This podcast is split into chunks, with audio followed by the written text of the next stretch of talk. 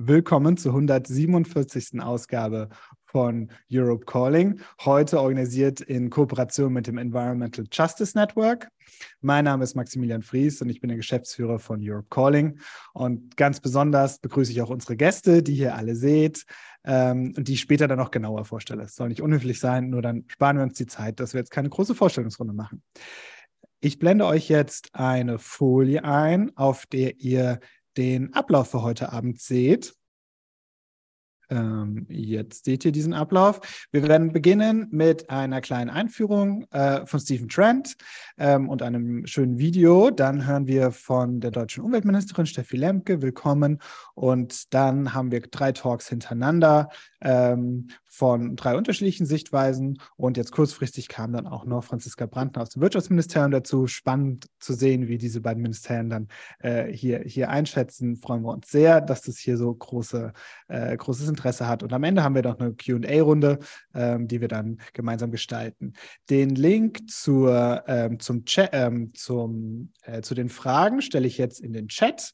Wie immer bei Europe Calling könnt ihr eure Fragen stellen und die Fragen der anderen äh, bewerten mit Daumen hoch und Daumen runter. Tut das bitte fleißig. Wir werden nämlich dann die mit den meisten Votes ähm, stellen. Wie immer bei Europe Calling wird es heute auch aufgezeichnet. Das heißt, wenn ihr mit Namen oder sonstigen Informationen preisgebt, bedenkt das bitte. Soweit zum Technischen und ich übergebe, übergebe jetzt an Stephen Trent, ähm, Geschäftsführer und, ähm, und Gründer des Environmental Justice Network, für eine kleine Einführung. Steve, welcome and it's your turn. Thank you very much, Maximilian. Well, Ganz herzlichen Dank, Maximilian. Ich begrüße Sie. Ich sage mal guten Morgen, guten Nachmittag oder auch schon guten Abend, je nachdem, wo Sie sind in der Welt. Ich bedanke mich ganz herzlich bei Europe Calling und Maximilian Fries für die Organisation und dass Sie Gastgeber sind. Herzlichen Dank auch an die Sprecher und Sprecherinnen, die Bundesministerin für Umwelt, Steffi Lemke, Franziska Brandner parlamentarische Staatssekretärin im Wirtschaftsministerium, zuständig für Klimamaßnahmen, Claudia Becker. Sie ist leitende Expertin in der Lieferkette für BMW und Lisa Levine. Sie ist Professorin, Dozentin und äh, Ozeanografin. Ich bin Stephen Trent, Gründer und CEO des Environmental Justice Foundation. Das ist eine Organisation, die immer auch sich mit Menschenrechten befasst, Umweltsicherheit. Wir sind aktiv und präsent in 16 Ländern. Wir sind lokal, national und global tätig in allen möglichen Wegen und auf alle mögliche Art und Weisen für die, den Schutz der Natur und auch die Verteidigung des grundmenschlichen Rechts auf eine gesunde Umwelt. Wir werden jetzt einen Film zeigen, der unsere Bedenken darlegt in Sachen Tiefseebergbau. Aber zuvor noch ein paar wesentliche Bedenken, damit von Anfang an klar ist, dass wir weder Tiefseebergbau wollen noch brauchen. Es sind lediglich ein, ja, ein paar kommerzielle Interessen. Weniger Bergbau oder Mineralunternehmen, die die Nutznießer davon wären. Die Tiefsee, also alles unter 200 Meter, erstreckt sich über zwei Drittel des Meeresbodens, umfasst über 95 Prozent des Habitats, der Biosphäre des Lebensraums, mit 98 Prozent etwa der Arten im Ozean, die ja, am Meeresboden leben, darin oder etwas darüber. Und wir fangen ja gerade erst damit an, diese Welt zu erforschen und zu verstehen. Man geht davon aus, von Seiten der Forschung, dass bis zu 10 Millionen Spezies in der Tiefsee leben. Und das ist nur ein Bruchteil dessen, was in den tropischen Regenwäldern bekannt sind. Der Großteil dieser Spezies sind noch nie benannt worden, noch nie aufgelistet worden und erforscht. Und das ist einfach eine Tatsache. Wir wissen viel zu wenig um die Tiefseeumgebung und die ähm, zahlreichen Spezies, die diesen Lebensraum bevölkern. Ja, wir wissen eigentlich mehr über die Oberfläche des Mondes als über die Tiefsee und den Meeresboden unseres Planeten. Und in diesem Kontext stelle ich fest, dass es wenige Unternehmen sind, die hier Lobbying betreiben, ihre Interessen voranbringen wollen in Sachen Tiefseebergbau, ohne weitere äh, Forschungsarbeiten, Studien, ohne eine Quantifizierung der Schäden, die dadurch entstehen würden oder der Störung oder überhaupt die Kosten zu kennen. Und gleichzeitig wissen wir auch, dass der Tiefseebergbau in jedwelchem Ausmaß das Ökosystem beschädigen wird. Das wird sich wahrscheinlich unwiederbringlich auf die Tierwelt auswirken und äh, für ökologische Schäden sorgen, indem zum Beispiel Treibhausgase freigegeben werden.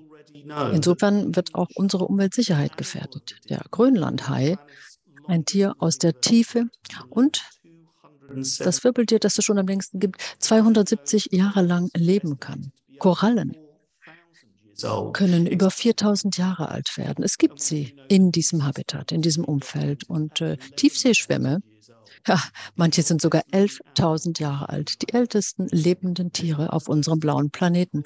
Und diese Biodiversität ist unverzichtbar, zerbrechlich, gefährdet und nicht ersetzbar. Überhaupt alles, was sich in diesem Bereich befindet. Wir erleben also, dass Unternehmen, die Metals-Unternehmen, so wie in Kanada, die Methan extrahieren wollen, Interesse daran haben und diese Interessen über alles andere stellen. Wir brauchen nun mal die Ressourcen, heißt es, die Mineralien der Tiefsee, um den Übergang zu den erneuerbaren Energien zu schaffen und auch zur äh, Null- und Kohlenstoffenergie. Aber ich und viele andere sagen, nein, das ist nicht der Fall. Im Gegensatz. Wenn man jetzt dir sind erlaubt, weiterzumachen, dann gibt es sehr viele Schwierigkeiten, sehr viele Herausforderungen und ein Ökosystem ist gefährdet, das für die Regulierung unseres Klimas zuständig ist, unser Trinkwasser und große Mengen der weltweiten Lebensmittelversorgung. Jeder zweite Atemzug, ja, diese, diese Fläche, dieses Habitat bildet mehr Sauerstoff als jedweder Regenwald oder andere Habitate. Unsere ökologische Sicherheit Lebens- und Futtermittelversorgung wären gefährdet und die Klimakrise wäre unumkehrbar. Und daher kam unsere Stiftung zu dem Schluss, dass die kritischen Lücken unseres Verständnisses der Tiefsee dafür sorgen, dass keine, ja, dass keine Entscheidung äh, informiert gefällt werden kann. Und das ist dringend notwendig.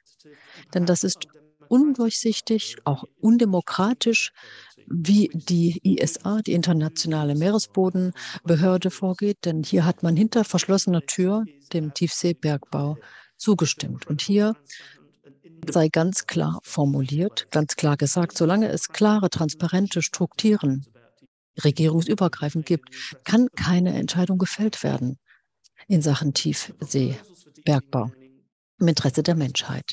Die Vorschläge, die Würfe, wie wir sie jetzt sehen, das wirft grundlegende Fragen zur Umweltgerechtigkeit auf. Wer wird denn der Nutznießer sein von diesen Industrien, von diesen Branchen? Wer zahlt die Zeche? Es werden wahrscheinlich wenige reiche Nationen und Unternehmen sein, die das Geld einstreichen werden. Die Kosten wiederum soll die Menschheit im Allgemeinen schultern, wobei die Schwächsten und Ärmsten am stärksten und als Erste darunter leiden werden und das Großteil davon tragen müssen. Das sind im Grunde in wenigen Worten die Gründe, warum wir für einen anderen Ansatz plädieren, nämlich den, den die deutsche Regierung pflegt, hin für mehr Forschung und Stu äh, Erforschung und Studien und die ähm, pre sogenannte Precautionary Pause nach dem Vorsichtsprinzip. Auch andere Volkswagen etwa, Google, nicht nur BMW, scheinen verstanden zu haben, wie horrend die ökologischen Kosten dieser ähm, Abbauindustrie aussehen könnten. Wenn nicht genügend erforscht wird. Es liegt also bei allen Parteien dafür zu sorgen, dass dem nicht einfach grünes Licht gegeben werden kann für diesen Kahlschlag ohne entsprechende Studien und Forschung. Diese Pause, die jetzt erst einmal gefordert wurde, ist ganz entscheidend, sie ist unverzichtbar. Danke, Max. Und jetzt zum Film.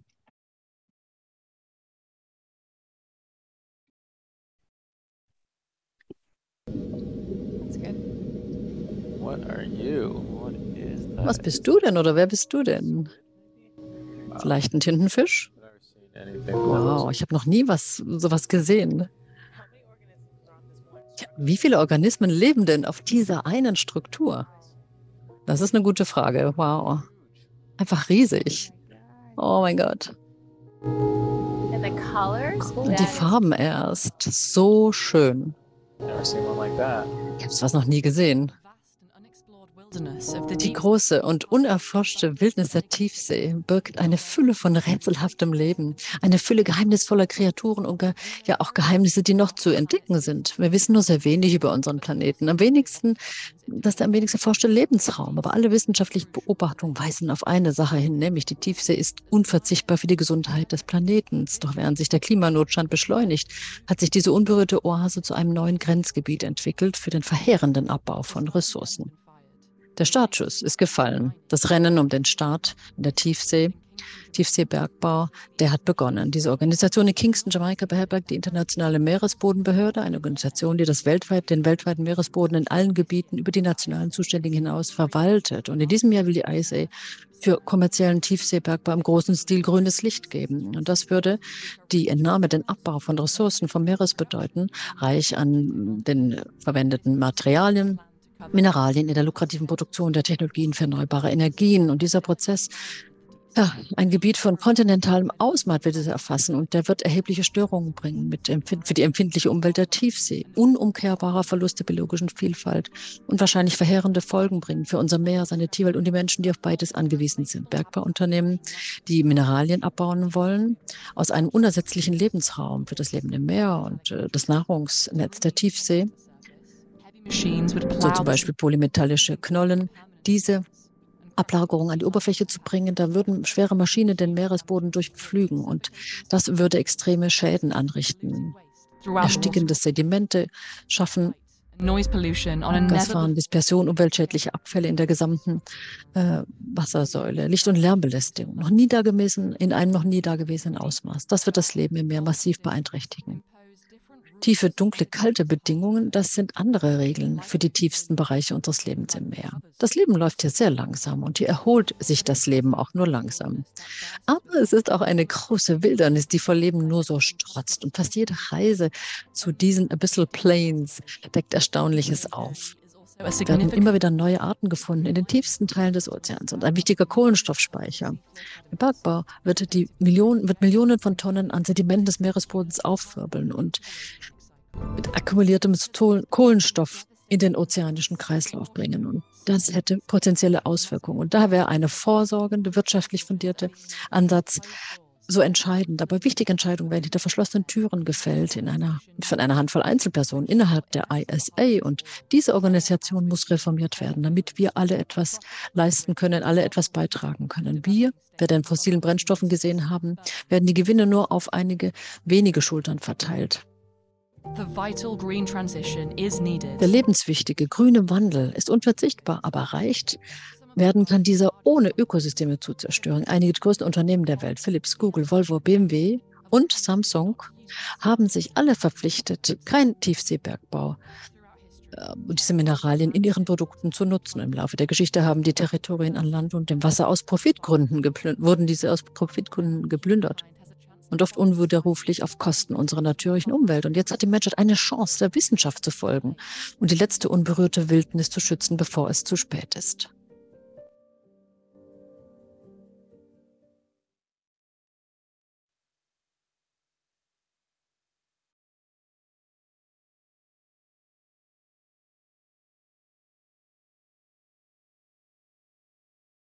Mhm. Vielen Dank, Steven.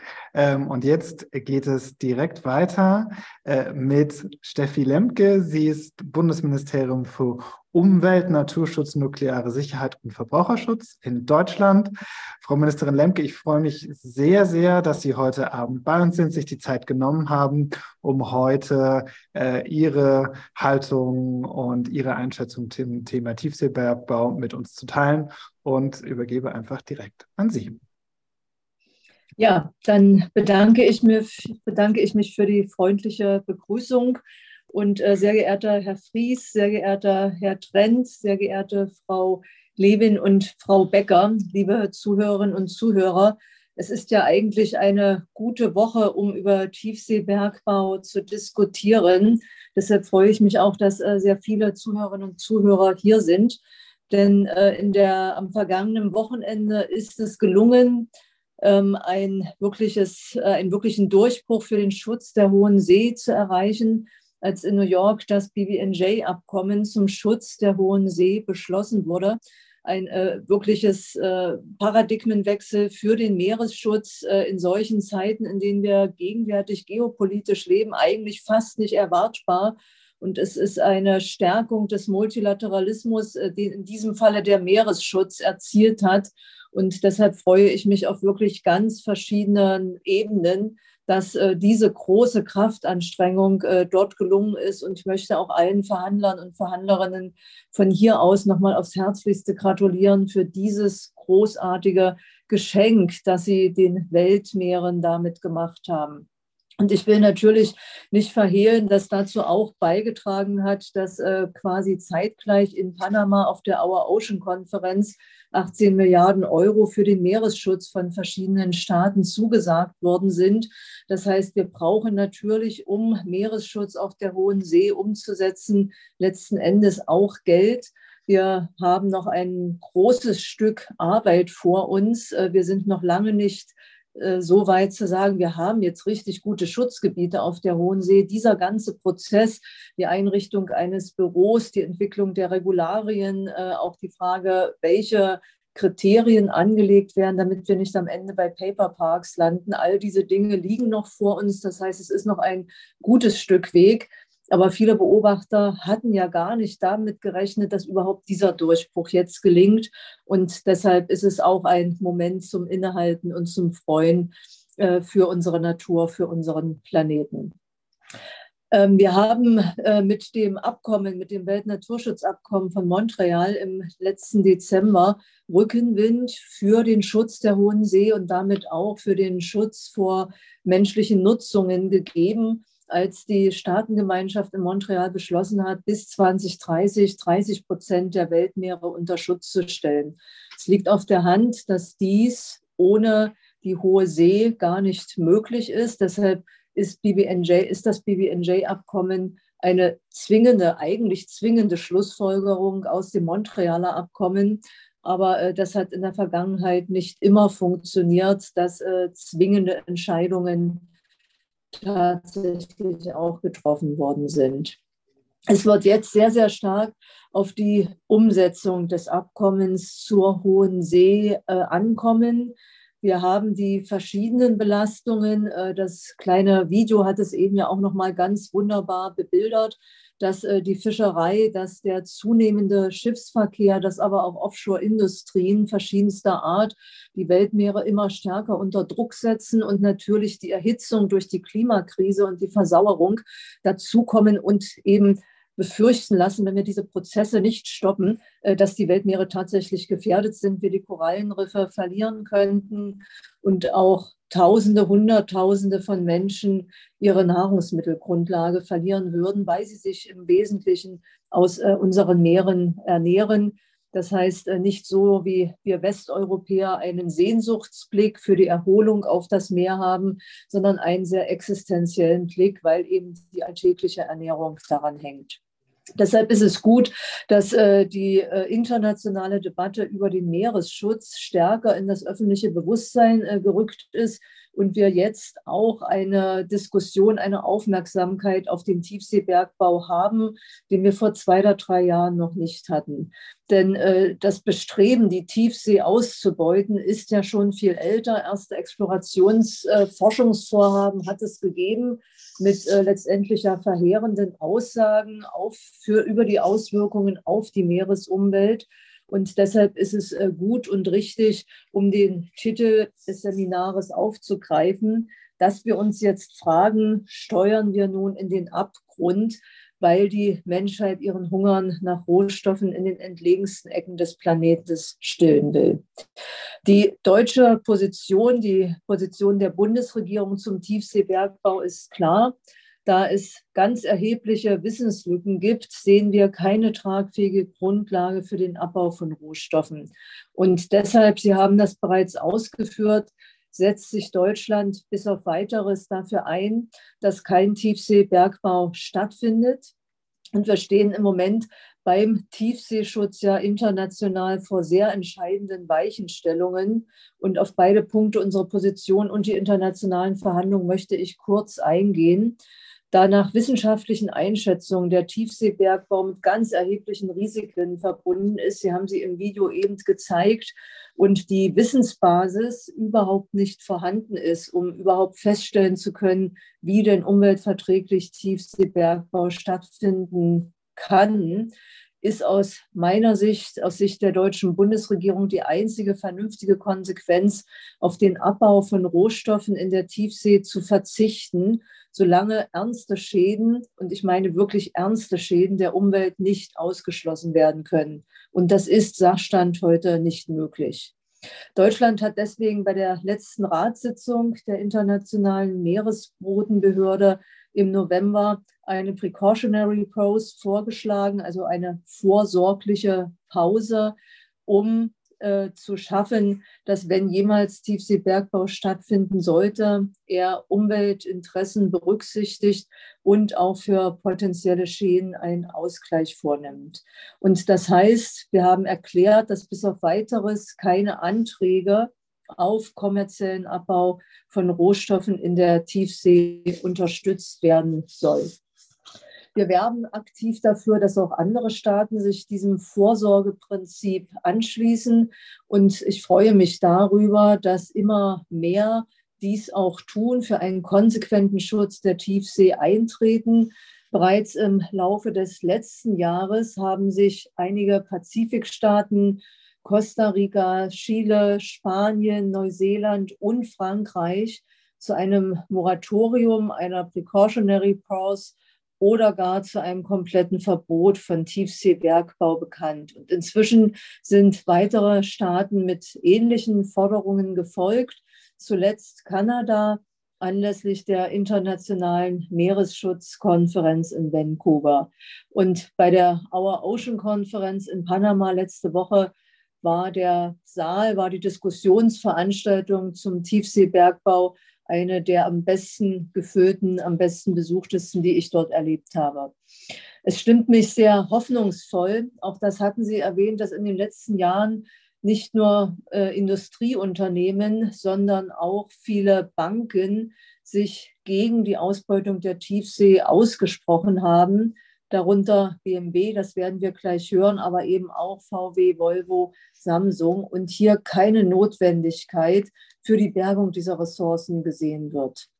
Wir werden jetzt dennoch die Wissenslücken in der Tiefseeforschung nicht nur konstatieren, sondern auch versuchen, sie zu schließen, aktiv daran arbeiten. Das heißt, die Forschung weiter vorantreiben äh, über die biologische Vielfalt, äh, über den Zustand der Meere in der Tiefsee und wir werben dafür, die Precautionary Pose konstruktiv zu nutzen. Die Bundesregierung finanziert die Meeres- und Polarforschung bereits jetzt mit jährlich 400 Millionen Euro. Das heißt, wir haben bereits in der Vergangenheit erheblich zur Erforschung der Tiefsee beigetragen, außerhalb natürlich der Grenze nationaler Rechtsprechung. Das heißt, für die internationale Staatengemeinschaft, für unsere Kenntnis des Menschheitserbes Meers auch einen großen Beitrag bereits geleistet. Aktuell dürfen wir aus meiner Sicht die Augen nicht davor verschließen, dass die Gefahr eines Beginns von Tiefseebergbau aber sehr real ist. Und das, obwohl bisher keine Abbauregularien existieren. Eine Sonderklausel im internationalen Seerecht erlaubt es, dass bereits ab Sommer diesen Jahres erste Anträge für kommerziellen Tiefseebergbau gestellt werden können bei der ISA. Und die Ankündigung eines solchen Antrages steht nun seit Juni 2021 im Raum. Und die Staatengemeinschaft muss sich schnellstmöglich darauf vorbereiten. Wir befinden uns als Bundesregierung deshalb in sehr intensiven Gesprächen mit anderen Staaten, mit der Internationalen Meeresbodenbehörde, welche Maßnahmen zu ergreifen sind, wenn ein solches What-if-Szenario eintrifft. Hier gibt es verschiedene Optionen und die beste Option meiner Meinung nach wäre, wenn es bald möglichst einen Ratsbeschluss der Internationalen Meeresbodenbehörde gäbe, der den Umgang mit eingehenden Anträgen festlegt. Dann nur dann kann eine positive Empfehlung durch das einschlägige Fachgremium der Meeresbodenbehörde verhindert werden, bevor gültige Abbauregelungen vorliegen. Es darf nicht dazu kommen, dass man sozusagen jetzt aus Versehen, weil die Regularien in den letzten Jahren so aufgelegt worden sind, wie das eben geschah, quasi sehenden Auges, aber schlafwandelnd in den Tiefseebergbau eintritt. Das ist meine große Sorge und deshalb sind wir sehr engagiert unterwegs, um dieses Szenario zu verhindern unabhängig von diesen brandaktuellen Diskussionen und auch unabhängig von meiner grundsätzlichen Positionierung zum Tiefseebergbau müssen wir aber weiterhin den sehr intensiv laufenden Verhandlungsprozess zu den Abbauregularien aktiv und konstruktiv begleiten. Er findet statt und deshalb ist es aus meiner Sicht notwendig, sich dort wirklich einzubringen dieser Verhandlungsprozess, er ist sehr, sehr kleinteilig. Die Verhandlungsmaterie bewegt sich zwischen fachlich hochspezifischen Umweltstandards, aber auch institutionellen und Haftungsfragen, Gebühren und Zahlungsmodalitäten bis hin zu Mechanismen zu Compliance und Enforcement. Und die Komplexität ist sicherlich einmalig im internationalen Recht. Wir reden über ein fast schon äh, unfassbar großes äh, Gebiet. Das heißt, ähm, wenn 168 Staaten mit allen Details und mit äh, international komplizierten Rechtssetzungen befasst sind, dann ist klar, dass es ein wirklich komplexer Prozess ist. Dennoch, unser Ziel in diesen Verhandlungen ist ein robustes, effektives und verbindliches Regelungswerk zur Verwaltung der Bodenschätze in der Tiefsee. Und dieses Regelwerk muss zwingend transparente Verfahren festlegen, den wirksamen und nachhaltigen Schutz der Meeresumwelt garantieren und die Beweispflicht hierfür beim Antragsteller verorten. Meine Damen und Herren, wir stehen beim Tiefseeschutz an einem entscheidenden Punkt der Politikgestaltung.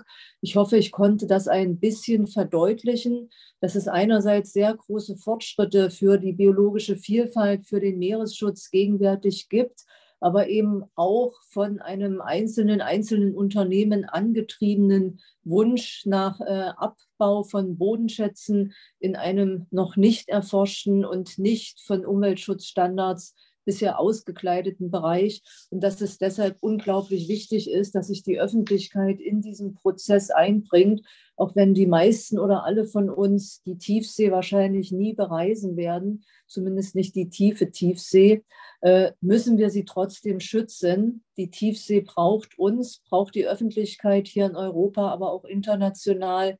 Und wenn das BBNJ-Abkommen vom vergangenen Sonntag uns dafür Rückenwind gibt, dann freue ich mich, dass auch dieser Beitrag durch dieses erfolgreiche multilaterale und völkerrechtlich verbindliche Abkommen geschaffen werden konnte. Ich danke Ihnen von Herzen und stehe für Fragen zur Verfügung. Herzlichen Dank. Das war, war sehr, sehr klar und sehr konkret. Ich würde genau jetzt mit dem Blick auch auf unsere Publikumsfragen, die jederzeit gestellt werden können, ähm, auch noch äh, ein paar Fragen, Rückfragen stellen. Und zwar die erste vielleicht zu der What-If-Situation. Also Sie haben jetzt gesagt, Plan ist es letztlich über den Rat der ISA hier äh, einen, die, die Pause dann, Precautionary Pause dann durchzusetzen, während weiter dann nach Förderregularien gesucht wird. Und jetzt hat die belgische Delegation noch im Ende letzten Jahres gesagt, also Förderregularien, das wir überhaupt bekommen bis Juli, ähm, ist ziemlich close to zero. Und ähm, da würde mich interessieren, was, was Ihre Meinung äh, dazu ist. Ist das wirklich so aussichtslos. Und was passiert denn, wenn der Plan scheitert und es keine Pause gibt und dann äh, die Lizenzen ähm, erteilt wären? Was wäre denn auch vielleicht aus Sicht Deutschlands, aber auch innerhalb der Europäischen Union äh, die Konsequenz daraus? Also ein Importmoratorium für Mineralien aus der Tiefsee. Was, was ist da denkbar als, als Fallback-Option? Weil das ist jetzt ein Plan, aber wenn es nicht klappt, was, was passiert dann? Ich gehe in der Tat davon aus, dass äh, in einer so kurzen Zeit äh, keine abgestimmten Regularien vorgelegt werden können. Äh, das geht aus meiner Sicht rein technisch nicht, äh, weil es dazu viel zu wenig Vorarbeiten und viel zu wenig Kenntnisse gibt. Und deshalb kommt es darauf an, äh, in der in den entsprechenden Entscheidungsgremien Mehrheiten dafür zusammenzubekommen, dass die Abbaugenehmigung nicht erteilt wird. Äh, da sind wir seit vielen äh, Wochen, eigentlich Monaten unterwegs, um die entsprechenden Mehrheiten einzuwerben. Und ähm, meiner Meinung nach würde das Erteilen von Abbaugenehmigungen ohne entsprechendes Regelwerk auch dem BBNJ-Abkommen zuwiderlaufen. Also eigentlich erfordert oder erzwingt das BBNJ-Abkommen sogar, dass ähm, einen, ein äh, Precautionary Pause äh, eingesetzt wird oder ein Moratorium eingesetzt wird. Das folgt eigentlich zwingend sowohl aus dem Abkommen von Montreal als auch aus dem BBNJ-Abkommen. Nun wissen wir nicht, wie viele Staaten das BBNJ-Abkommen ratifizieren werden. Dieser Prozess steht ja noch aus. Und es ist äh, wahrscheinlich, dass es nicht alle Staaten oder es ist sicher, dass es nicht alle Staaten sein werden. Aber umso wichtiger ist es jetzt, äh, sich auf das If-Wenn-Szenario vorzubereiten und ähm, entsprechende Mehrheiten in der Staatengemeinschaft zusammenzusammeln. Auch dafür war die Our Ocean Konferenz ein wirklich wichtiger Treffpunkt des internationalen Meeresschutzes, möchte ich sagen, weil in vielen äh, bilateralen Gesprächen dort genau dieses äh, Werben und dieses äh, Annähern und Mehrheiten zusammensammeln stattgefunden hat. Und ich glaube auch, dass die große öffentliche Ausstrahlung in allen internationalen Medien des BBNJ-Abkommens eine entsprechende Wirkung entfalten kann, sodass ich äh, im Moment die Hoffnung auf jeden Fall nicht aufgeben möchte, sondern eigentlich sehr große Hoffnung habe, dass es uns gelingen kann. Vielen Dank. Dann gibt es hier noch zwei Fragen aus dem Publikum. Eine von Jörg und, und eine von Harald. Die fasse ich mal zusammen. Jörg schreibt, fragt auch, wie sieht es denn aus mit Russland und China und ich ergänze jetzt selber nochmal die USA. Sind die denn beim ISA überhaupt dabei? Und dann lässt sich die Frage, die kann man für BBNJ dann ja auch stellen, ähm, die Frage nach der Überwachung. Jetzt ist natürlich die hohe See und äh, die, die, die Meere über der Tiefsee so vast und man darf ja äh, Schiffe außerhalb des Hoheitsgebietes sowieso auch nicht so einfach aufbringen. Also das Policing des Ganzen, wie, wie gibt es denn da beim BBNJ, aber dann auch beim, beim Tiefseebergbau überhaupt Überlegungen, wie man das Ganze policen kann, wenn jetzt ein Staat sagt, wir machen das jetzt und dann ist, sind da fünf Schiffe, die, also allein die zu finden, ja, aber was macht man mit denen? Also diese Frage. Also wer ist dabei und was tut man, was tut man im Policing-Fall? Es ist ähm, genau die äh, Kernfrage und deshalb hatte ich eingangs bei aller Freude und Euphorie über das letzte Wochenende auch ausgeführt, äh, dass äh, sehr, sehr viel Arbeit noch vor uns liegt, die Detailarbeit aber die politische Arbeit äh, jetzt doch zu einem guten Teil passiert ist. Sie hört nicht auf. Wir brauchen noch Überzeugungskraft, um möglichst viele Staaten äh, beim, äh, zum Zutritt zum BBNJ-Abkommen zu erreichen.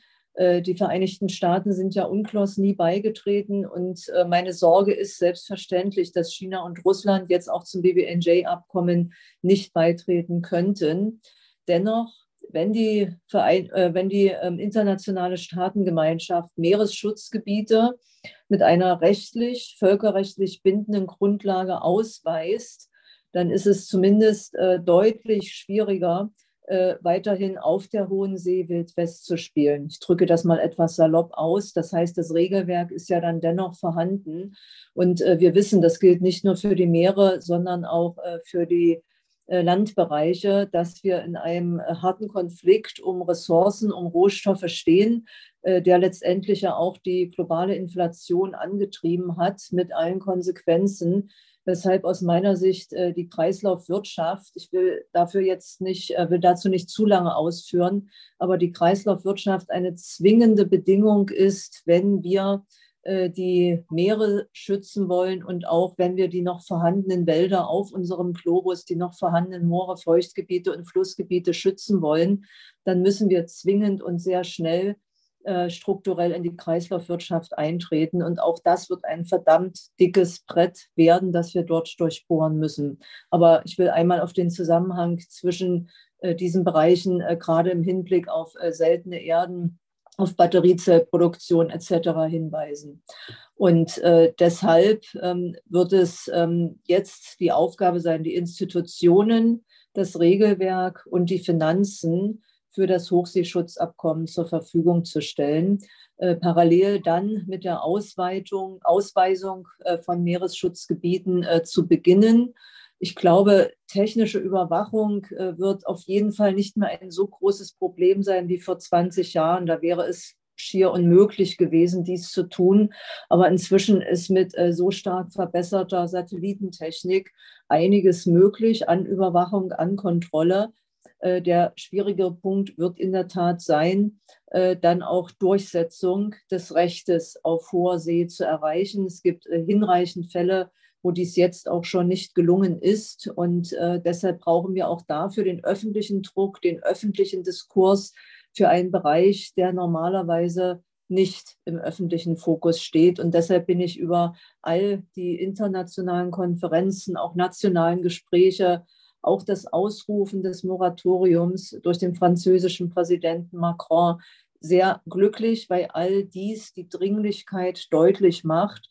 Und auch wenn sich Deutschland dem Moratorium nicht angeschlossen hat, sondern den Weg der Precautionary Pause gewählt hat, ist das Ausrufen äh, des, der Forderung äh, nach einem Moratorium unglaublich wichtig, weil damit das erste Mal deutlich geworden ist, wie dringlich wir einen Stopp, ein Innehalten äh, bei der weiteren Ausbeutung des Planeten, in diesem Falle auf den Weltmeeren, brauchen.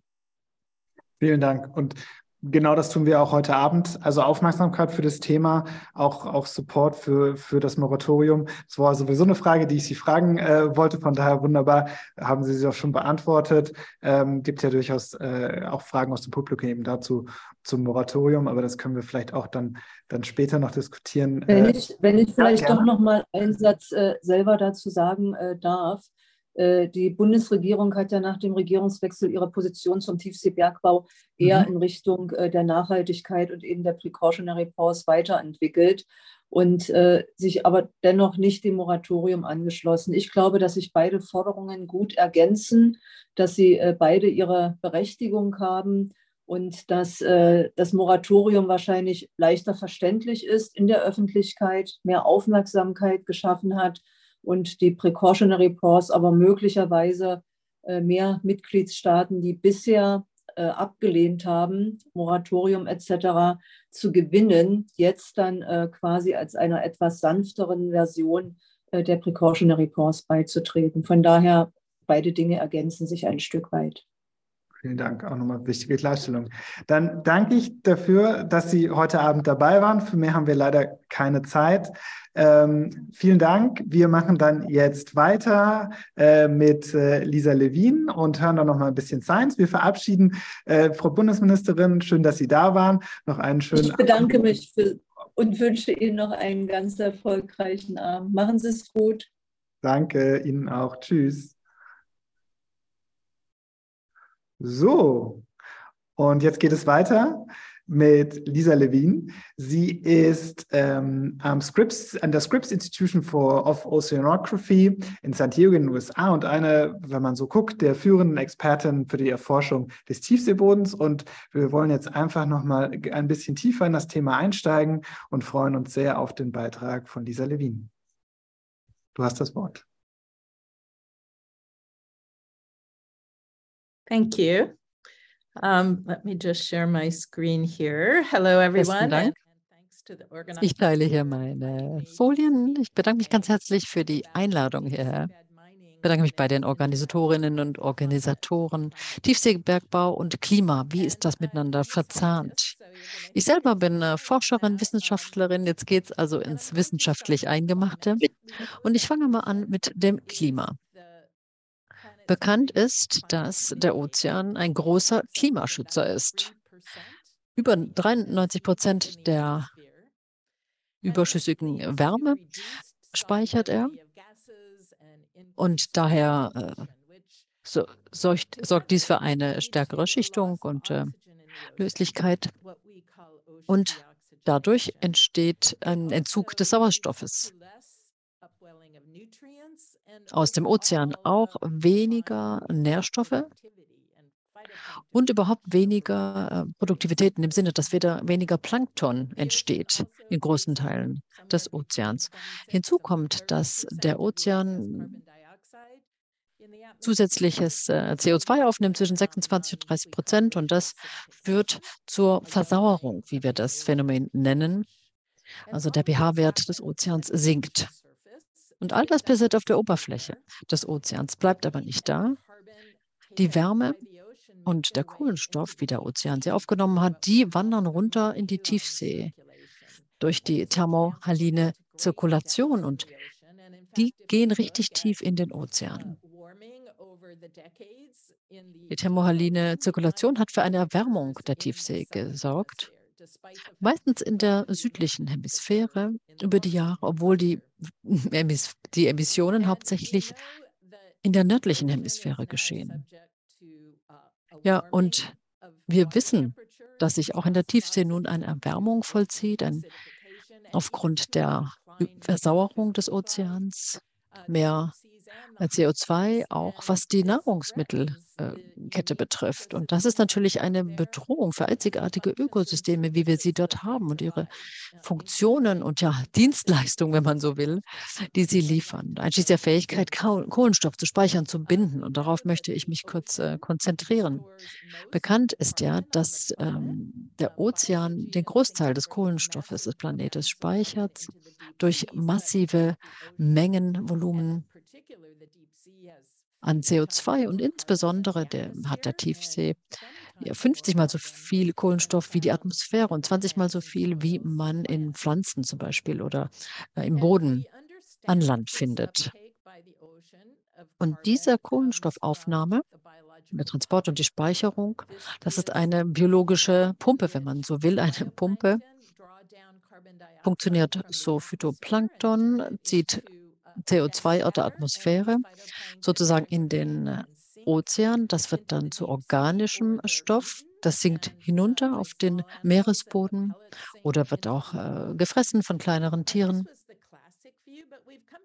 Das war die bisherige Sicht. Aber mittlerweile haben wir festgestellt, dass Fische und Säugetiere, sprich die Biodiversität des Ozeans, hier eine ganz wesentliche Rolle spielt in der Aufnahme, im Transport und der Speicherung von Kohlenstoff durch sogenannte Nahrungsnetze, vertikale Migration. Also Futter, das herabsinkt oder auch tote Tiere und Carbon. Das heißt, diese Darstellung, wie der Kohlenstoff wie der Kohlenstoff nach unten gelangt. Hier sieht man jetzt keinen Boden oder hier liegt nicht viel auf dem Meeresboden im äh, Diagramm.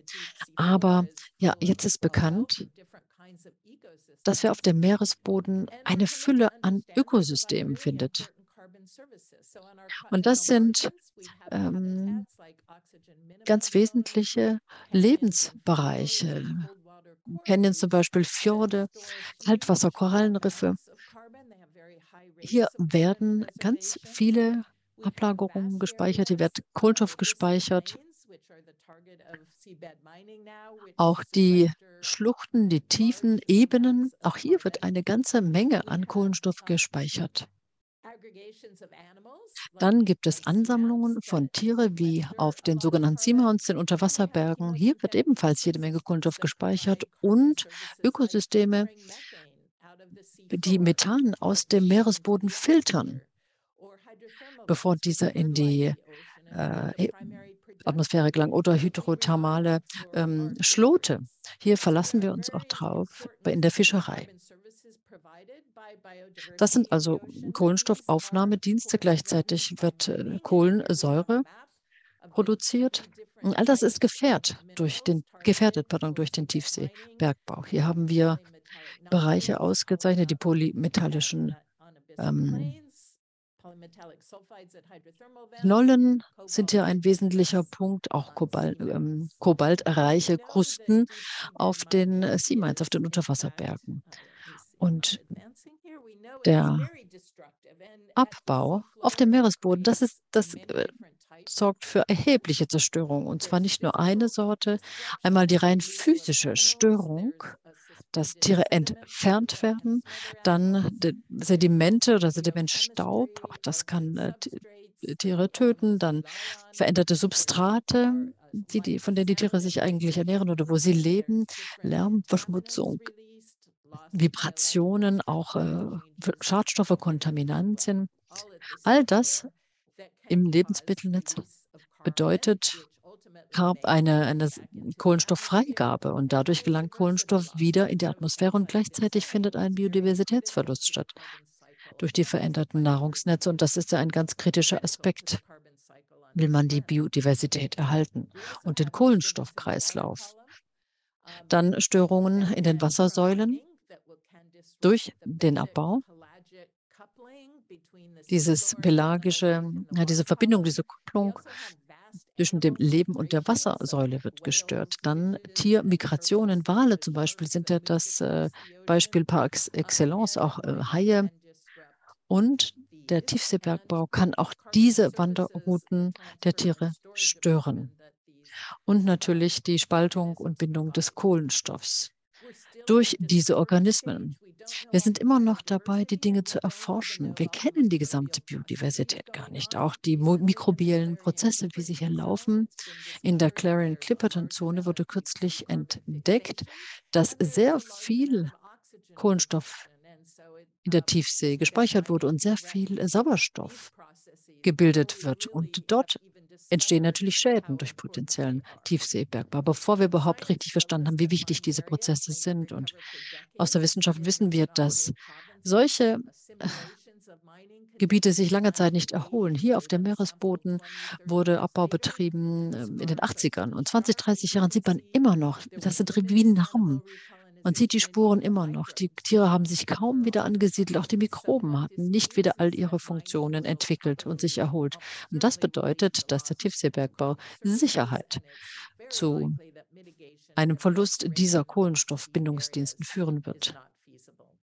Und dass in vielen Bereichen des Meeres diese Art von Abbau einfach nicht möglich ist. Meine Botschaft zum Schluss, die Biodiversität und die Integrität der Biodiversität, die sind ganz klar miteinander verknüpft, grundlegend miteinander verwoben im Ozean.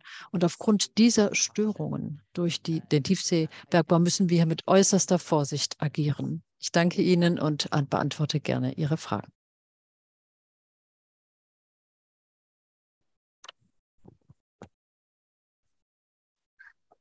Liebe Lisa, herzlichen Dank. Das war noch mal, hat nochmal sehr klar gemacht, worum es, worum es hier geht. Ich will direkt eine Frage ähm, aus dem Publikum nehmen. Da fragt nämlich jemand, ja, wenn es ja nur weniger als ein Prozent oder viel weniger als ein Prozent der Fläche ist, die von Deep Sea Mining zum Beispiel betroffen wäre. Ist das denn wirklich dann so ein großes Problem für den Lebensraum der Tiefsee? Also wenn das jetzt, dann sind das ja ein paar tausend Hektar im Vergleich zu, zu der gesamten Größe. Also was ist der, kann man ein Gefühl dazu bekommen, wie viel kleine äh, relativ kleine äh, Einwirkungen, dann haben die dann große Effekte oder könntest du da nochmal drauf eingehen, wie das, wie das von der Größe her so ist?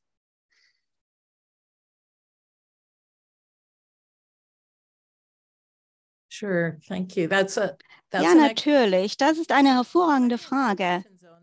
Diese Clipperton-Zone, die also von 20 unterschiedlichen Verträgen praktisch anvisiert wird für, das Tiefsee, für den Tiefseebergbau, ist, glaube ich, 3000 Meilen, streckt sich also so weit aus. Das sind keine kleinen Gebiete.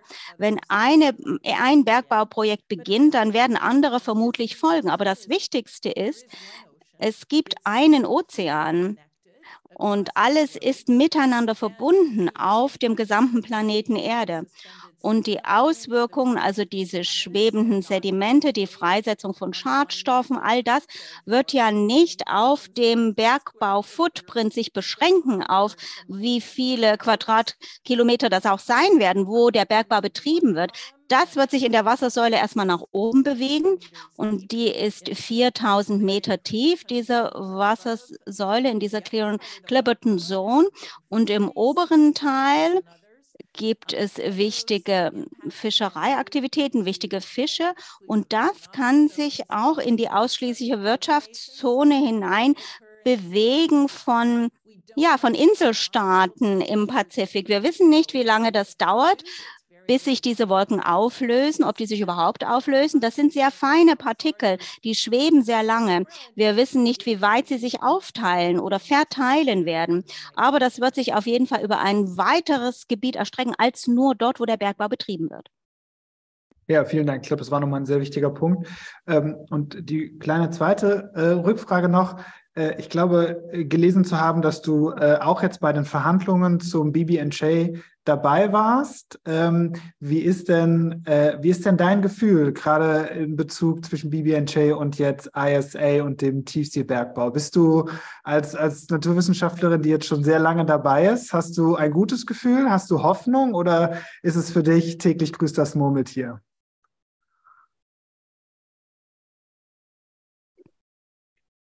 Oh, that's a, that's a tough question. Um, uh, das ist eine schwierige Frage. Ich habe als Beobachterin teilgenommen im Auftrag der Deep Sea Ocean Steward Initiative. Also ich habe nicht selbst verhandelt. Ich muss sagen, es war ein wirklicher Kampf, hier eine Einigung zu erzielen. Und die Verhandlungsführer, ja, die muss man wirklich loben dafür, dass sie das geschafft haben. Ich glaube, sie haben 38 Stunden durchgearbeitet, die haben gar nicht geschlafen, sie haben durchgehend verhandelt. Und äh, dieser Vertrag ist äh, vielversprechend.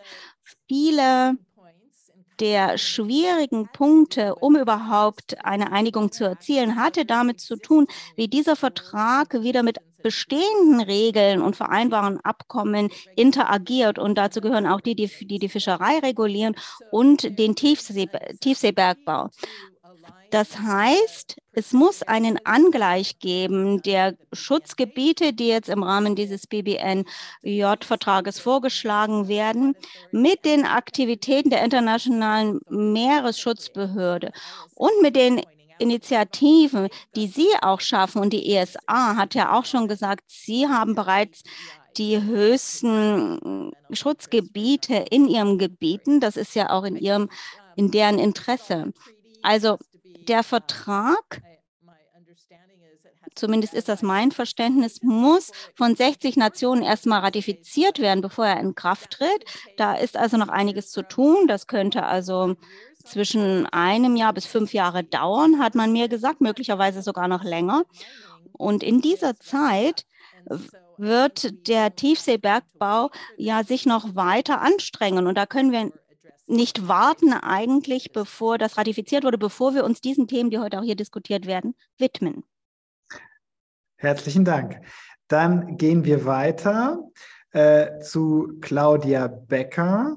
Claudia Becker, da muss ich ablesen, wie genau die Position heißt. Sie Senior Expert Sustainable Supply Chain Management bei BMW, dem Autobauer mit Sitz in München. Und wir haben heute BMW schon ein paar Mal gehört als ein positives Beispiel von Unternehmen, die sich ganz klar gegen Tiefseebergbau ausgesprochen haben. Und deswegen freuen wir uns sehr, dass Claudia Backer heute Abend bei uns ist äh, und freuen uns jetzt auf, auf Ihren Beitrag. Sie haben das Wort. Super. Herzlichen Dank, Herr Fries. Ähm, ich möchte in den nächsten Minuten erläutern, warum sich die BMW Group für die Unternehmensinitiative No Seabed Mining entschieden hat und quasi unsere Position erläutern und auch abrunden mit möglichen alternativen Rohstoffquellen für unsere Flotten. So, jetzt habe ich kurz. Okay. Ähm, gerne direkt auf die erste Folie springen. Die wir sind als BMW bereits vor über zwei Jahren auf das Thema Tiefseebergbau gestoßen. Und zwar sind wir als Automobilunternehmen quasi als Zielgruppe angesprochen worden, da sich in der Tiefsee natürlich viele Batterierohstoffe befinden. Das heißt, wir haben Anfragen von Journalisten oder auch von verschiedenen Nachhaltigkeitsinitiativen bekommen und haben uns somit erstmal intern aufgestellt und haben quasi versucht, die Frage zu beantworten, ob Mineralien aus der Tiefsee unseren Nachhaltigkeitsanforderungen der BMW Group entsprechen. Das heißt hier eine ganz klassische Risikoanalyse, wobei wir dort einen holistischen Nachhaltigkeitsansatz verfolgen und dann wirklich auf Umwelt- und Sozialaspekte und auch Governance-Themen geschaut haben. Das heißt, wir haben viele Informationen eingeholt, wir haben mit Lizenzinhabern gesprochen, wir haben mit Umweltexperten gesprochen, mit NGOs, Initiativen und Auditoren und haben dort für uns sehr wichtige Erkenntnisse rausgezogen. Zum Beispiel bei den Initiativen ähm, haben wir den Input erhalten, Due Diligence-Systeme wie OECD Due Diligence-Leitfaden, die für uns wichtige Regelwerke für die verantwortungsvolle Beschaffung darstellen, sind nicht anwendbar auf den Tiefseebergbau. Nochmal eine Folie zurück. Ja, perfekt. Ähm, wir haben, wir haben uns auch wir haben uns auch mit der Zertifizierungsinitiative IRMA, der ähm, Initiative for Responsible Mining Assurance, ähm, abgestimmt. Das ist quasi ein Best-Practice-Standard für die Zertifizierung von Bergbau, von mineralischen Rohstoffen. Ähm, hier ist die BMW Group Mitglied, mittlerweile auch im Vorstand. Das ist quasi der Standard der Wahl für die Zertifizierung von Rohstoffen für unsere Produkte. Und die Initiative Irma hat beschlossen, dass sie den Tiefseebergbau als nicht verantwortungsvolle Abbaumethode bezeichnet und somit auch nicht erlaubt, dass ihr Auditstandard für den Tiefseebergbau angewendet wird. Das war für uns ein ganz, ganz wichtiger Hinweis und dann natürlich auch die Erkenntnisse, dass die Gesetzgebung durch die internationale Meeresbodenbehörde noch nicht verabschiedet sind aber letztlich das kritischste Argument war für uns die Forschungslücken, von denen wir bereits viel gehört haben, in Bezug auf Biodiversität und Umweltauswirkungen. Das heißt, aus unserer Perspektive konnte die Frage zur Verantwortbarkeit nach aktuellem Forschungsstand noch nicht beantwortet werden.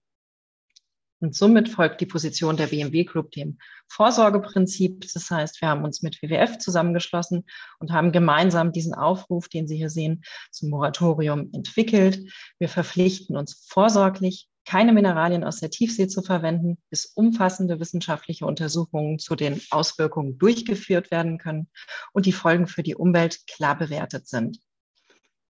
Es ist für uns entscheidend, bevor ein potenzieller Abbau in der Tiefsee stattfinden kann, muss nachgewiesen werden, dass der Abbau so gestaltet werden kann, dass ein wirksamer Schutz des marinen Ökosystems gewährleistet ist. Aktuell nehmen wir wahr, dass es einen Ansturm, eine Art Goldrausch aus die Tiefsee gibt und daher unsere klare Forderung, ausreichend Zeit einzuplanen, um die Tiefsee und die möglichen Auswirkungen des Bergbaus in diesem einzigartigen Ökosystem wirklich ausführlich erforscht erforschen zu lassen. Und wir fordern auch Zeit für die Regulierung des Tiefseebergbaus. Hier sollte wirklich ausreichend Zeit genommen werden, denn nach unserem Verständnis gibt es nicht genügend Informationen, damit die internationale Meeresbehörde zum Beispiel wissenschaftlich fundierte und datengestützte Entscheidungen treffen kann. Zum Beispiel für die, ähm, für die Definition von Schwellenwerten ist dies natürlich eine wichtige Voraussetzung. Das heißt, wir laden auch nach wie vor Industriepartner ein, sich unserem Aufruf anzuschließen. Über den Link gibt es mehr Informationen. Und wir freuen uns natürlich auch zu sehen, dass auch die Bundesregierung sich für eine Pause einsetzt. Ich möchte noch abrunden mit der nächsten Folie und quasi einen Ausblick geben, was gibt es für mögliche alternative, verantwortungsvolle Rohstoffquellen für uns. Und da haben wir als BMW beschlossen, dass Kreislaufwirtschaft der Schlüssel zur Ressourcenschonung und CO2-Reduktion sein kann oder ein wertvoller Beitrag neben Primärrohstoffen. Für uns ist die Zukunft zirkulär. Wir haben zum Beispiel das BMW iVision Circular ähm, designt. Das ist ein kompakter BMW und ein Konzeptfahrzeug, das heißt wirklich eine ganz langfristige Perspektive. Der iVision besteht zu 100 Prozent aus Sekundärmaterialien und zertifizierten biobasierten Rohstoffen und kann somit zu 100 Prozent recycelt werden. Ich habe noch drei Beispiele mitgebracht zu unserer sogenannten Secondary First Strategie. Das heißt, derzeit ähm, werden unsere Fahrzeuge zu circa 30 Prozent aus recycelten und wiederverwendeten Materialien hergestellt. Und über den Secondary First Ansatz möchten wir diese Zahl schrittweise auf 50 Prozent erhöhen und setzen uns dabei für jeweilige Fahrzeugprojekte dann ambitionierte Ziele. Wir schauen aber auch auf Design for Recycling. Das heißt, wir konstruieren unsere Autos so, dass sie auch leicht recycelt werden können. Zum Beispiel, dass sich ein Kupferkabel leicht von der Stahlkarosserie entfernen lässt, um somit auch Verunreinigungen zu vermeiden. Oder wenn wir an den Kabelbaum oder die Batterie denken, die enthalten natürlich wertvolle Materialien und hier ist es wichtig, am Ende der Lebensdauer eines Fahrzeugs an diese Komponenten zu gelangen. Und da möchte ich ein Beispiel aus China noch anschließen. Hier haben wir einen geschlossenen Kreislauf für Hochvoltbatterien etabliert, Was uns in China in die Karten spielt, sind die lokalen Richtlinien. Das heißt, in China sind Kunden ähm, gesetzlich verpflichtet, ihre, die Batterien ihrer Fahrzeuge an den Hersteller zurückzugeben. Das heißt, BMW China wird die Batterien zurücknehmen und wir haben ähm, Abkommen mit lokalen Recyclingunternehmen, die die Batterien dann demontieren und einen hohen Prozentsatz der Rohstoffe wie Kobalt, Nickel und Lithium mithilfe von innovativen Technologien zurückgewonnen, sodass wir dann die Rohstoffe auch in neuen BMW-Batteriezellen wiederverwenden können. Wir haben diesen Zirkel bereits gestartet mit Batterien aus unseren Entwicklungsfahrzeugen. Das heißt, dieser geschlossene Kreislauf schont Ressourcen und reduziert gleichzeitig auch die CO2-Emissionen um 70 Prozent im Vergleich zur Verwendung von Primärmaterial.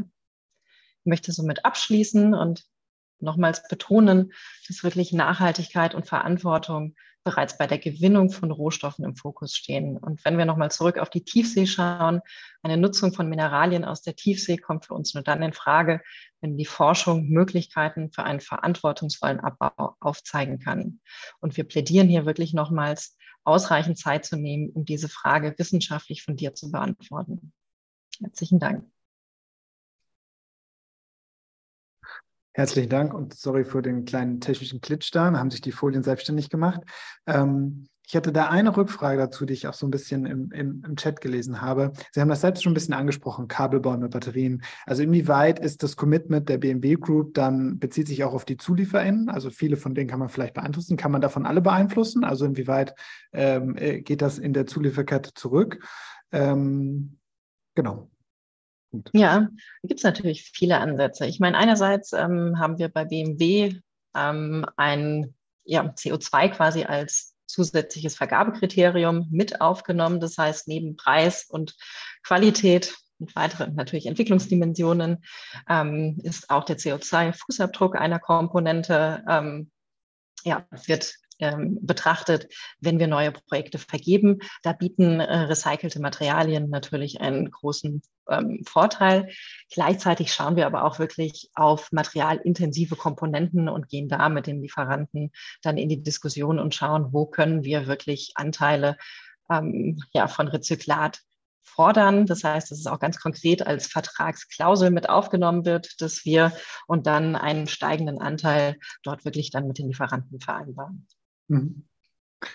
Vielen Dank. Können wir sicher nachher in der Diskussion auch nochmal miteinander sprechen. Ich will aber, weil wir jetzt auch zwei Drittel der Zeit haben, äh, direkt weitergehen äh, zu Franziska Brandner, die schon da ist. Liebe Franziska, hallo. Hallo. Ich war schon ganz oft in Europe Calling, deswegen duzen wir uns jetzt einfach mal, würde ich sagen. Sonst wird das wir haben es zusammen mit initiiert, oder? Richtig, also. richtig, ganz genau, ganz früher mal. So, deswegen schön, schön dass du heute Abend auch noch äh, bei uns bist. Ähm, du bist ja jetzt parlamentarische Staatssekretärin im Bundesministerium für Wirtschaft und Klimaschutz, um dich kurz vorzustellen und auch jetzt verantwortlich für die Frage dem, der äh, Ressourcen, der ähm, Ressourcenstrategie, Mineral, ich weiß gar nicht, wie sie heißt, Mineralien, Rohstoffstrategie, so heißt sie, glaube ich.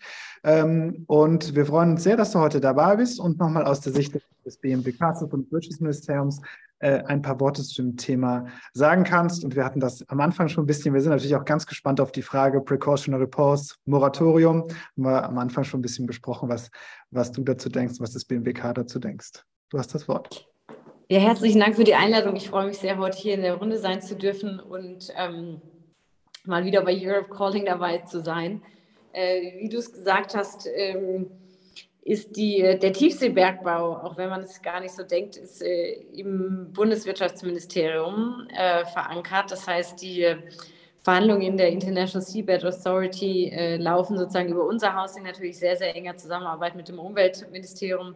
Und äh, Steffi, also Steffi Lemke macht ja Unglaubliches, um unsere Meere zu schützen. Also wirklich sehr beeindruckend und großartig, auch letztes Wochenende. Ähm, wirklich äh, sehr wichtig und äh, wir sind da natürlich immer in sehr enger Kooperation, gerade zu dem Thema Tiefseebergbau. Und ähm, du hast es angesprochen, wir haben bei Rohstoffen einen äh, wachsenden Bedarf in einzelnen Gebieten, gerade die für neue grüne Technologien und digitale Technologien, aber natürlich auch noch eine ganze Menge zu erreichen mit Blick auf Effizienz, als auch Circularity, wurde ja auch gerade von Frau Becker angesprochen. Also wir müssen jetzt die Produkte so designen, dass sie am Ende ähm, kreislauffähig auch wieder sind und äh, dann auch wirklich die Materialien nicht nur einmal genutzt werden, sondern zwei, dreimal. Das ist ja bei vielen von denen auch einfach wirklich möglich. Und äh, die Technologien werden jetzt entwickelt und brauchen einen schnellen Markthochlauf. Und äh, trotzdem, wenn man das angeht mit Effizienz und äh, Zirkularität, werden wir in den nächsten Jahren erstmal noch mehr brauchen und auch wahrscheinlich weltweit, wenn wir wollen, dass alle erneuerbare Energien haben, E-Autos, äh, aber auch bei ähm, den digitalen Technologien. Das heißt, wir müssen gucken, wie wir auch Technologien entwickeln, die beim äh, Primärabbau einfach wesentlich umweltfreundlicher sind als die heutigen und auch sozialverträglicher, transparenter. Und äh, das ist eine der Hauptziele, die wir auch bei uns gesetzt haben. Äh, das bedeutet übrigens auch, dass wir in Europa natürlich schauen müssen, was, welchen Beitrag wir dazu leisten können. Wir können auch nicht nur sagen, wir gehen in Drittländer ähm, und bei uns äh, fassen wir nichts an. Das ist nicht besonders glaubwürdig, sondern wir müssen auch bei uns beweisen, wie es nachhaltig und gemeinsam geht. Das ist der Kontext, in dem natürlich äh, Tiefseebergbau für viele auch ein lukratives Geschäft ist und für viele ähm, ein potenzieller äh, Weg ist.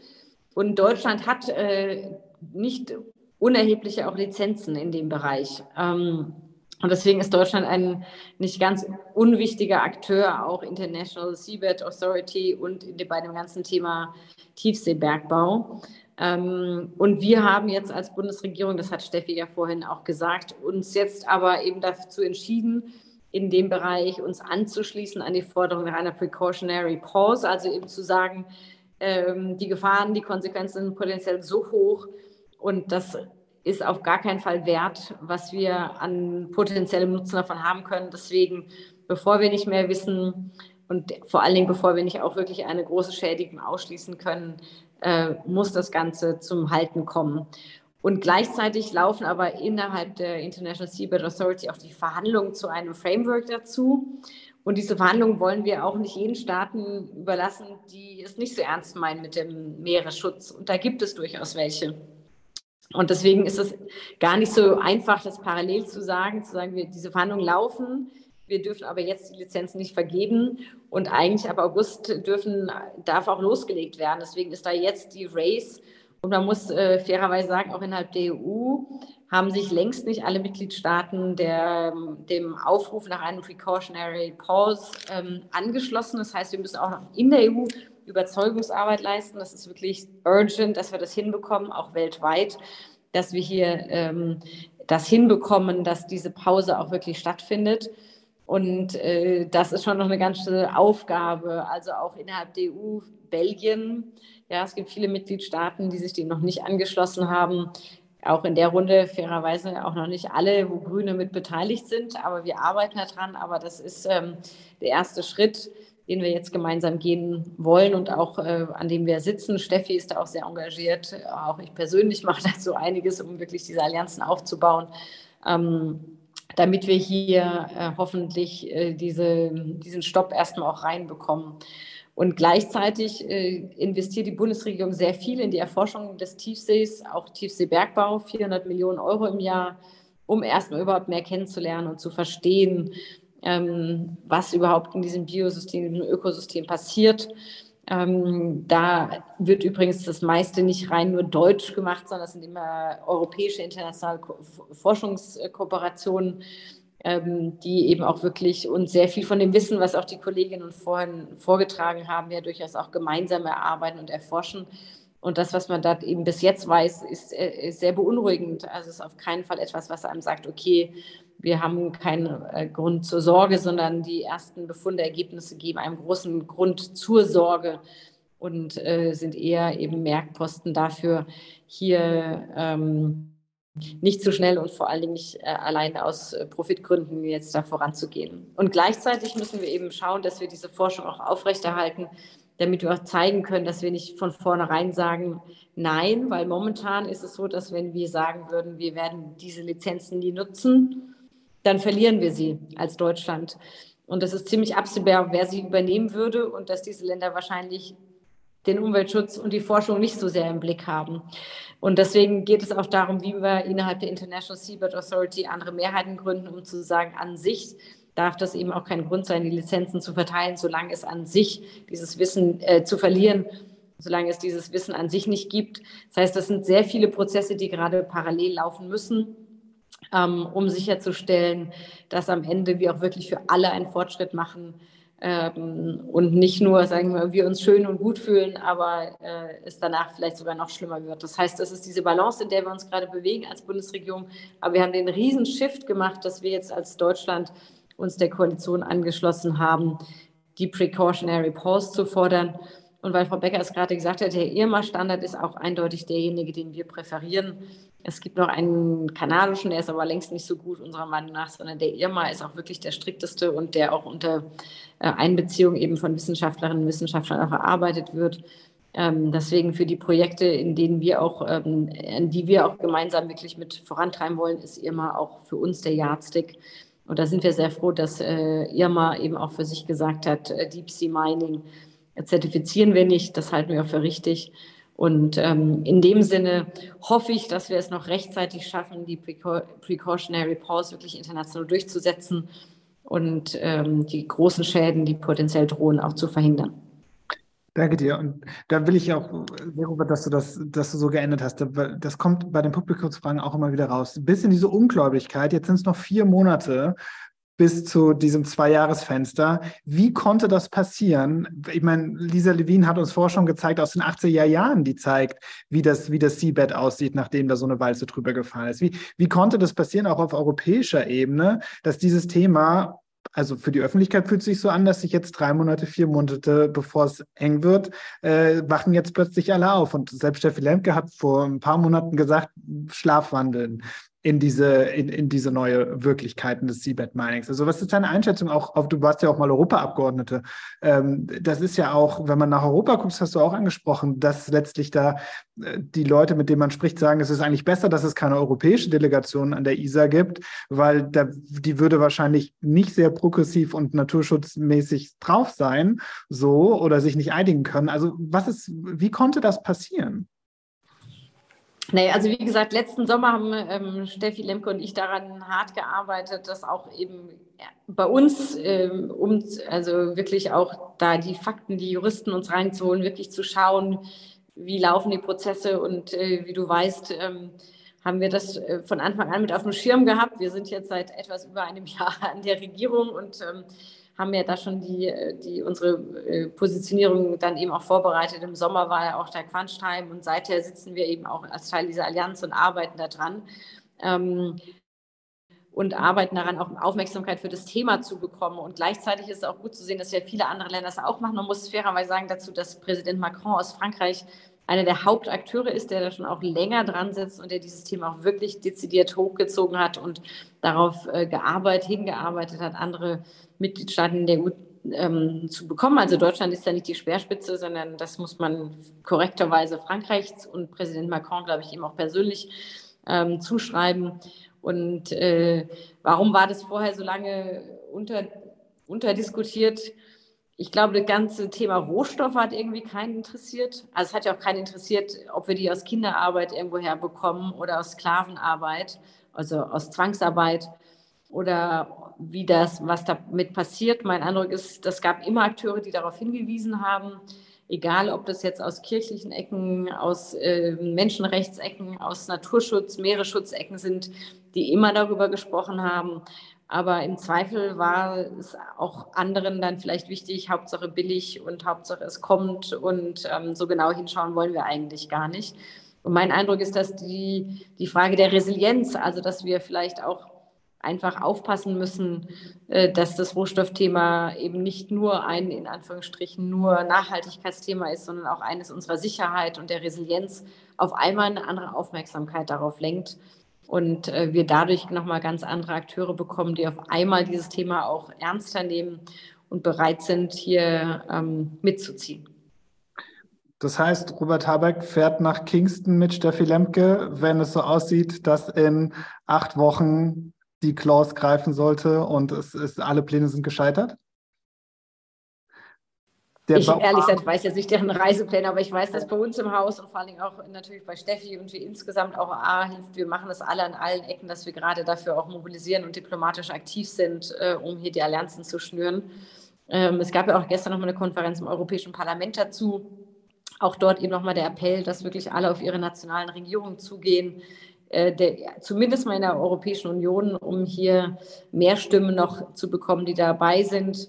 Ähm, ich glaube, das ist äh, unsere Aufgabe in Europa, dafür schon mal zu sorgen, dass wir da gemeinsam stehen und äh, dass man viele dazu bekommen kann, wenn man sagt, wir müssen es ja nicht von vornherein komplett ausschließen, aber wir können aktuell wirklich bei dem Wissensstand, den wir haben, das nicht mit, ähm, nicht mit gutem Gewissen machen. Und äh, es dauert Millionen Jahre, bis diese Nodes wieder aufgebaut sind. Das ist einfach, was wir da für unsere nächsten Generationen und Kinder potenziell zerstören, ist so massiv, dass man da einfach glaube ich, vielen einfach mehr Wissen darüber geben muss. Und viele haben einfach nur im Kopf, ist ja super, äh, da kann ich ohne Menschenarbeit, kann ich ganz leicht äh, die Rohstoffe drankommen und habe nicht den Nachteil in Anführungsstrichen, dass ich da gucken muss, ob Menschen gut behandelt werden, ob die unter guten Arbeitsbedingungen leben. Und dann habe ich ja ein Problem weniger. Aber das Problem ist halt ein auch sehr, sehr großes, ein anders gelagertes. Und ähm, dieser Glaube, der manchmal noch vorherrscht im Sinne von, das ist irgendwie cleaner und einfacher, ähm, den, glaube ich, müssen wir äh, mit besseren Informationen und Aufklärungen auch einfach entgegentreten.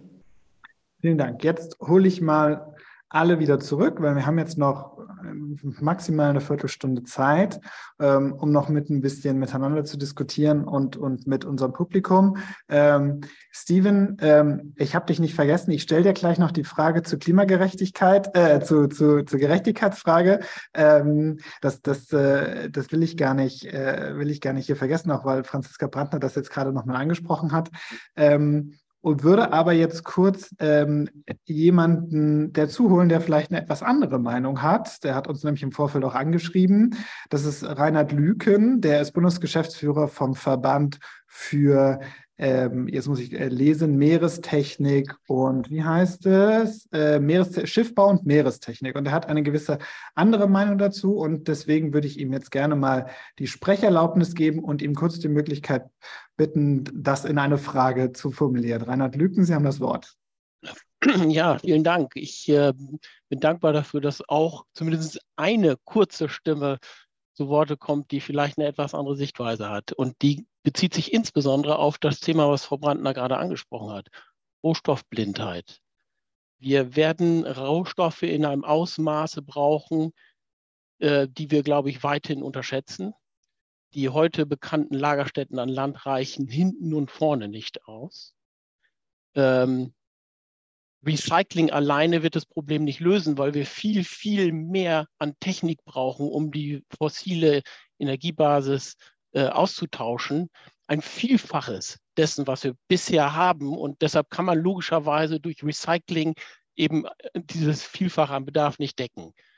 Ähm, deshalb meine Frage, ich habe ja versprochen, das kurz zu halten, meine Frage, können wir es uns eigentlich leisten, uns bei der Rohstoffsuche zur Bewältigung der Transformation uns auf 29 Prozent des Planeten zu beschränken, von denen wir wissen, dass es nicht reicht. Die zweite Frage ist, wenn wir enorme Knappheiten jetzt schon absehen können bei den Rohstoffen, glauben wir ernsthaft, dass wir ein globales Abkommen durchsetzen, durchhalten können, das den, die, die Nutzung äh, von, von Rohstoffquellen im Meer ausschließt? Und drittens, wenn das nicht der Fall ist, wenn wir nicht glauben, dass wir das sowieso durchhalten können, ist es nicht smarter, jetzt die mit an den Start zu lassen, die viel sensibler sind bei der Entwicklung von, von äh, sauberen Technologien, anstatt zu sagen, wir versuchen alles zu verhindern. Ich glaube, es gibt mehrere Missverständnisse. Ähm, Professor Jenisch, der sich seit, seit vielen Jahrzehnten mit dem Thema in Deutschland auseinandersetzt, sagt, ich zitiere ihn mal, es gab noch nie in der Industriegeschichte einen Wirtschaftszweig, der so akribisch vorbereitet worden ist wie Meeresbergbau. Und zwar bevor wir jemals angefangen haben. Es gibt ihn ja gar nicht. Ich glaub, glaube, das ist angekommen. Ganz herzlichen Dank. Ich gebe das jetzt mal direkt in die Runde. Ich weiß nicht, ob Franziska Brandner da ist oder sondern sonst auch, auch denke ich, Claudia Becker und, und Stephen Trent, ähm, darauf, darauf einzugehen. Äh, die drei Fragen, die Herr Lücken genannt hat, geht ja alles in die Richtung. Können wir es uns überhaupt leisten, diese Mineralien nicht zu nutzen. Ich kann gerne starten aus Industrieperspektive. Das war natürlich eine Frage, die wir uns durchaus gestellt haben. Aber das heißt, wir haben erstmal in die nähere Zukunft geschaut. Ähm, vielleicht auch da als Beispiel. Als BMW kaufen wir die Rohstoffe Kobalt und Lithium für unsere Batterien zum Beispiel selber ein und stellen sie den Zellherstellern zur Verfügung. Da haben wir Verträge und auch langfristige Verträge gezeichnet, sodass wir da ähm, auf jeden Fall abgesichert sind. Ähm, es gibt natürlich ganz unterschiedliche Studien zur Verfügbarkeit. Da bin ich sicherlich nicht die Expertin, möchte da auch nicht drauf eingehen. Aber da gibt es natürlich ganz unterschiedliche Szenarien und natürlich ist auch ein Teil der Erde noch nicht exploriert. Ähm, aber wenn Sie das, unseren Aufruf genau lesen, da geht es ja auch gar nicht um ein Never Ever, sondern da geht es um einen Aufruf oder um das Vorsorgeprinzip. Also wollen wir es uns auf, um jeden Preis leisten oder wollen wir nicht zuerst einmal der Forschung die Zeit gewähren, zu prüfen, können wir das Ganze verantwortungsbewusst gestalten? Und den Appell möchte ich nochmals wiederholen. Vielen Dank. Dann würde ich das auch noch mal. Franziska meldet sich auch. Ah, Franziska, ich sehe dich nicht. Ah, sehr gut. Ja, gut, prima. Äh, Franziska, bitte. Erst Franziska und dann gebe ich an Steven. Ja, vielleicht zwei Punkte zu der Frage, ähm, schaffen wir das überhaupt und können wir das? Also die Frage ist ja auch, ähm, welche Stoffe werden substituiert werden? Also gerade mit Blick auf ähm, zum Beispiel Batterien gibt es ja jetzt schon welche, die komplett ohne auch hergestellt werden. Also unsere Schätzung ist, dass es falsch wäre, davon auszugehen, dass wir in zehn Jahren zum Beispiel die gleichen Batterien haben oder selbst überhaupt in fünf und dass man überhaupt nicht davon komplett extrapolieren kann, ob das reicht, was wir an Vorkommen auf der Erde haben oder nicht. Außerdem gibt es sehr viele Vorhaben und Vorkommen, die es noch gibt, auch sehr große, auch Kobalt etc. Ähm, ich habe ja vorhin auch gesagt, auch das ist nicht immer sauber und schön, deswegen auch dort müssen wir die Technologien verbessern. Ähm, wir haben auch bei uns Vorkommen, auch die müssen wir wirklich wieder mit in den Blick nehmen. Das habe ich auch gesagt, das finde ich auch korrekt. Man darf eben nicht so tun, als könnten wir von Anfang an das alles über Recycling tun, sondern wir werden eine Phase haben, in der mehr Primärressourcen gebraucht werden. Und äh, dann kommt, wird eine Phase kommen, in der man das über Recycling hinbekommt. Das müssen wir aber jetzt eben mit planen und angehen. Ähm, aber unserer Einschätzung nach ist es nicht so, dass man sagt, ohne die im Tiefsee, in der Tiefsee äh, können wir nicht die Transformation gestalten. Das ist nicht so, sondern im Gegenteil, die Risiken für das Klima sind so potenziell hoch, dass sie im Zweifel, sage ich mal, dort wieder alles einreißen, was wir versuchen mit der Gewinnung dieser Rohstoffe für die Technologien auf anderer Seite zu erreichen. Deswegen ist es eben hochkomplex.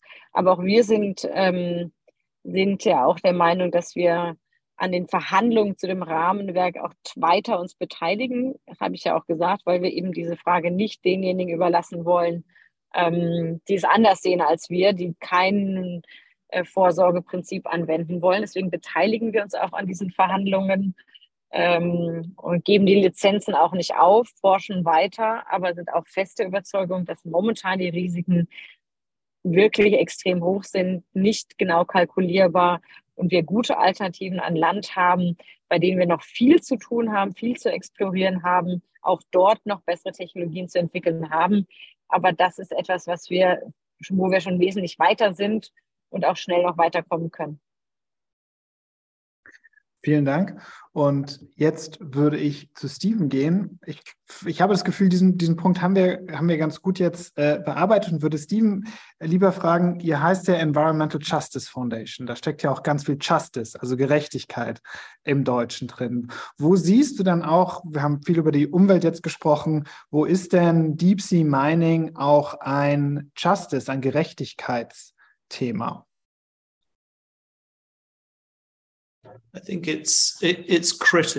Ich glaube, es ist entscheidend.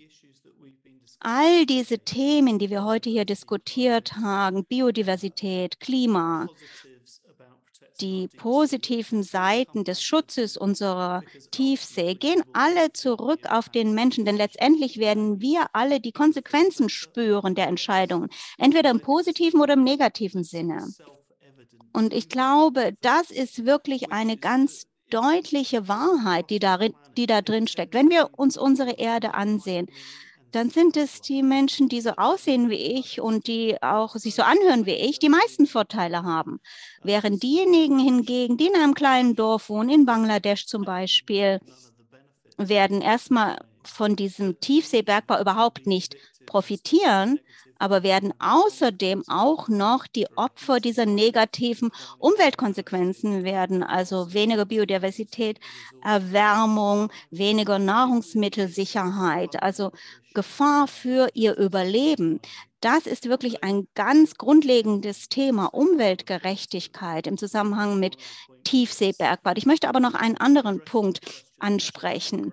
Und das geht auch zurück auf die Frage, die gerade aufgeworfen wurde. Um es ganz einfach zu sagen, wir können doch keine Heilung anbieten, die den Patienten letztendlich umbringt.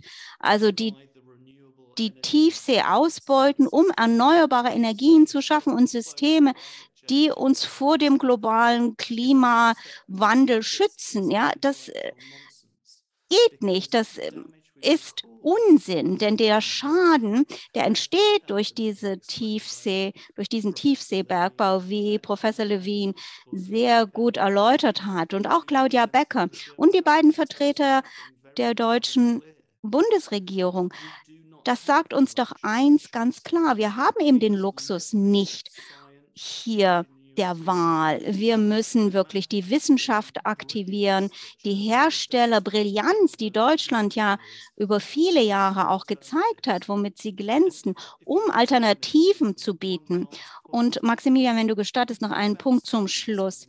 Wir sprechen von Studien, die Alternativansichten bieten. Es gab eine Studie vom WWF in Auftrag gegeben Dort wurde die, die kumulative Nachfrage nach Lithium, Lithium, Kobalt, Mangan, Seltenerde, Platin und so weiter, Kupfer, die können um 58 Prozent jetzt schon reduziert werden, wenn wir nur die Struktur bieten, also die Architektur der Kreislaufwirtschaft, die Claudia Becker angesprochen hat, bieten. Aber die Forschung geht sogar noch darüber hinaus. Und sogar mit relativ nicht so ehrgeizigen Zielsetzungen gibt es Wege, um diesen Markt aus bestehenden Ressourcen zu bedienen und auf eine gerechtere und nachhaltigere Art und Weise sogar. Und ich komme jetzt auch zum Abschluss, aber ich muss das wirklich sagen. Wir brauchen hier Führungs- Kraft, wie das gezeigt wurde von der deutschen Regierung, aber auch von den deutschen Industriebetrieben, um sicherzustellen, dass es eben hier nicht diesen Goldrausch gibt, der uns letztendlich umbringen wird. Es gibt keine anderen Alternativen. Und diese Zeitschiene der nächsten vier Monate bedeutet, dass diese Entscheidungen, diese Diskussionen sogar noch zwingender sind.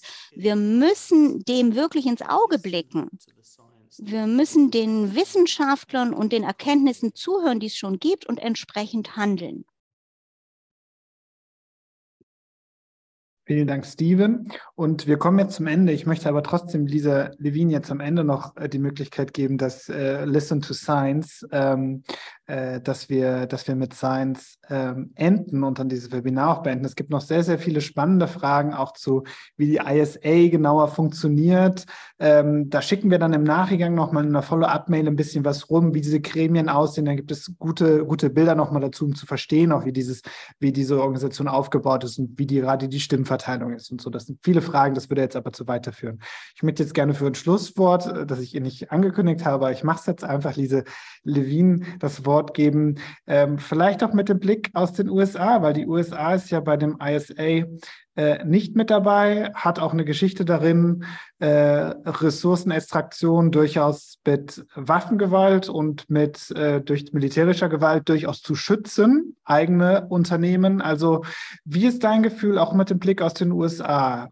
Haben wir im Juli äh, dann eine Entscheidung für oder gegen den Tiefseebergbau und ähm, was wird die USA tun? Ist da überhaupt, ist das eine Diskussion in den USA überhaupt? Oh gee, you're, you're asking oh je, oh oh. Also jetzt soll ich, muss ich ja eigentlich die Meinung des US-Ministeriums vertreten, und das kann ich eigentlich nicht. Also das Seerecht Übereinkommen wurde nicht ratifiziert. und äh, sie haben die USA-Vertreter haben nicht als Verhandlungsführer teilgenommen, sondern als Beobachter. Sie können nicht wählen, aber sie können ihre Meinung zum Ausdruck bringen. Und bei den letzten ESA-Treffen war die Meinung so, dass man wirklich die Ozeanwelt schützen möchte. Das heißt, man sollte die Dinge vielleicht etwas verlangsamen, ob man das nun Moratorium nennt oder ob man das vorsorgliche Bau Pause nennt. Ich weiß nicht, ob Sie das machen würden. und ich möchte Ihnen da keine nichts in den Mund legen. Herr Martin, der hat ja eine Tochtergesellschaft eröffnet im Vereinigten Königreich und sie arbeiten mit dem Vereinigten Königreich und sie haben Verträge in dieser Clipperton-Zone, also die US-Position.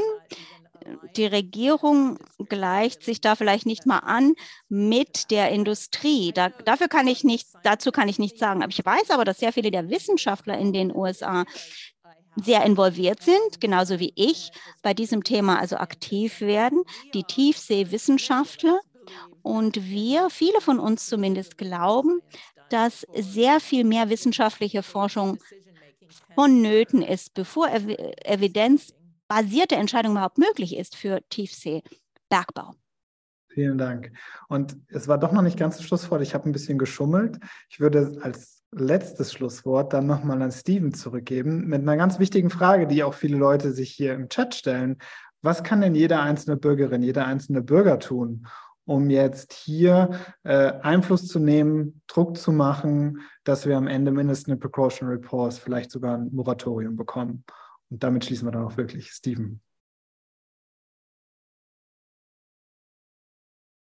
I can be, I can be very quick. Thank you for, the, for that. Ich kann mich da ganz kurz fassen. Vielen Dank für diese Frage.